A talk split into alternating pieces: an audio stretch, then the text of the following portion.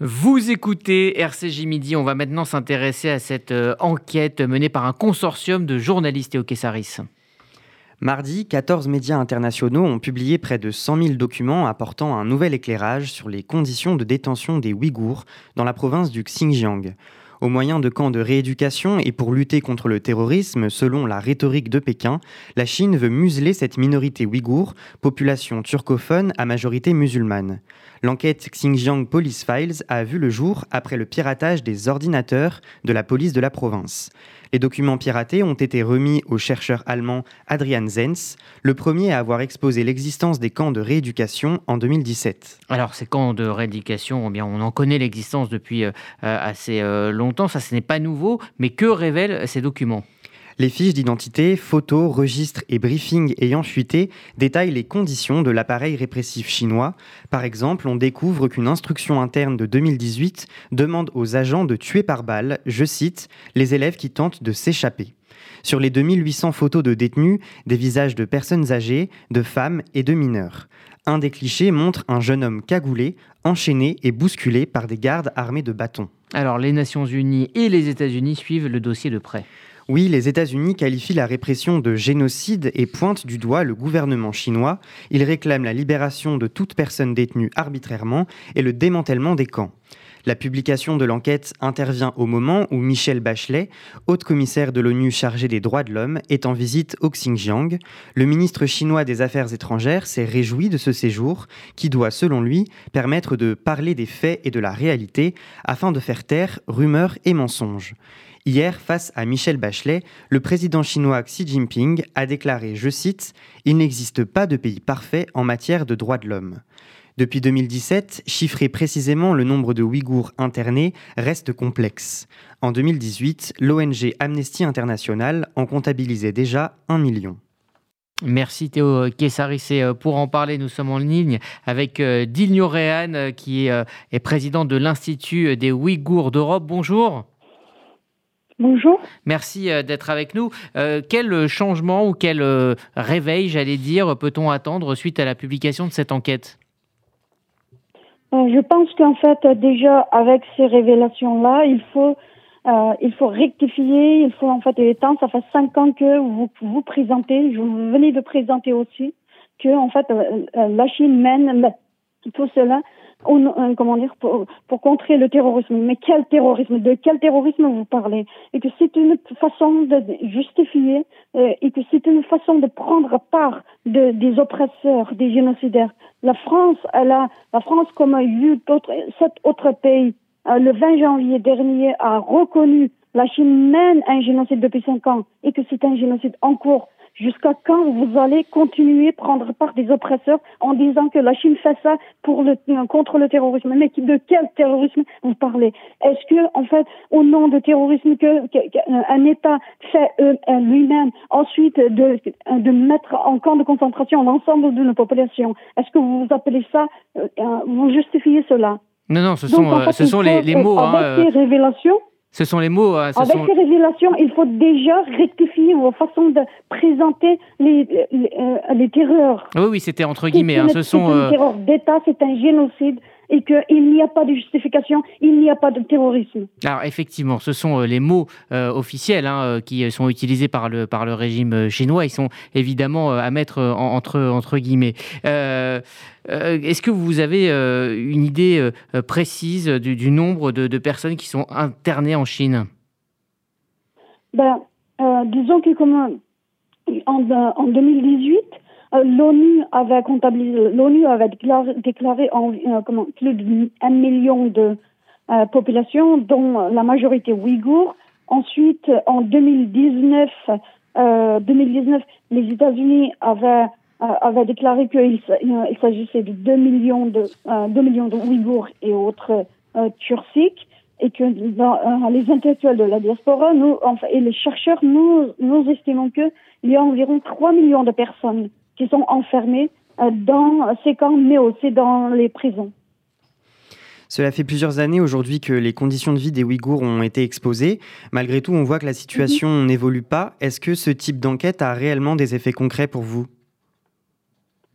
Oui, du moins, en fait, ça, sans ces enquêtes-là, sans ces révélations-là, sans ces révélations, sans ces fuites, parce que c'est la quatrième fois que des fuites importantes euh, des documents hautement confidentiels ont, euh, euh, ont été ont été fuités et ont été publiés. et puis, grâce à ces enquêtes-là aussi, que on, on, a pu on a pu euh, casser le discours euh, justificatif mensonger euh, de la Chine et que la Chine et, que grâce à ces enquêtes on sait que on sait on sait que en fait c'est un c'est un génocide minutieusement planifié et mené directement par Pékin directement par l'appareil dirigeants de partis communistes chinois.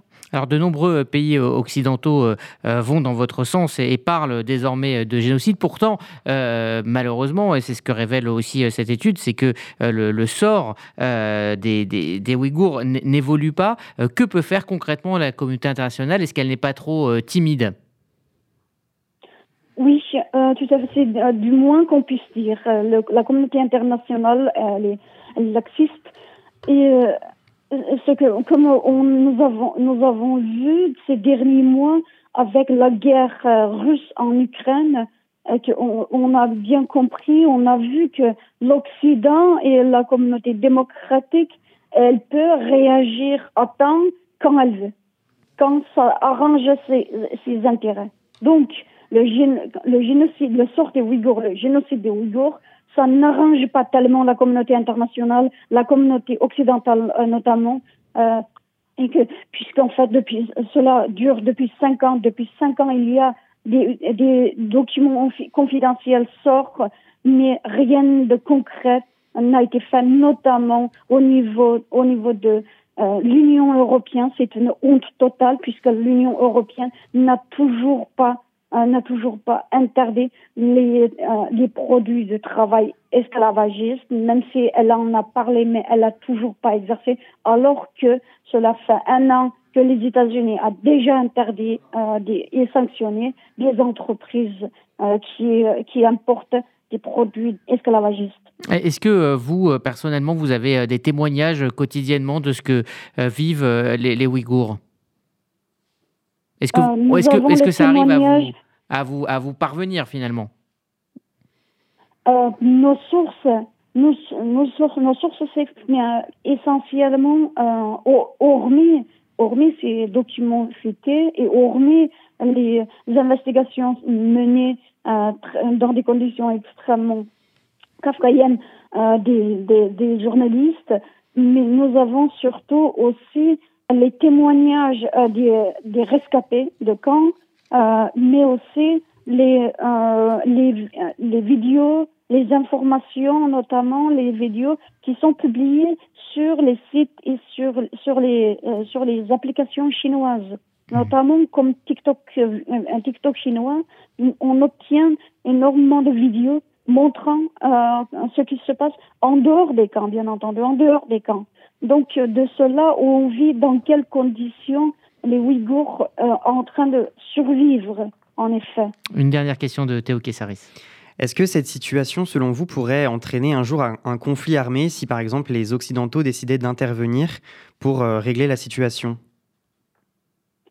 Je ne, je, ne sais pas. Ah, je pense, vu le génocide, elle dure depuis cinq ans. Je ne sais pas la communauté internationale qu'est-ce qu'ils attendent pour réagir. Je pense qu'en fait, pour éviter pour éviter un conflit armé, il faut, comme en fait les Occidentaux ont fait avec la Russie, ne prendre des mesures vraiment réelles de sanctions. Sanctions économiques, c'est le plus efficace.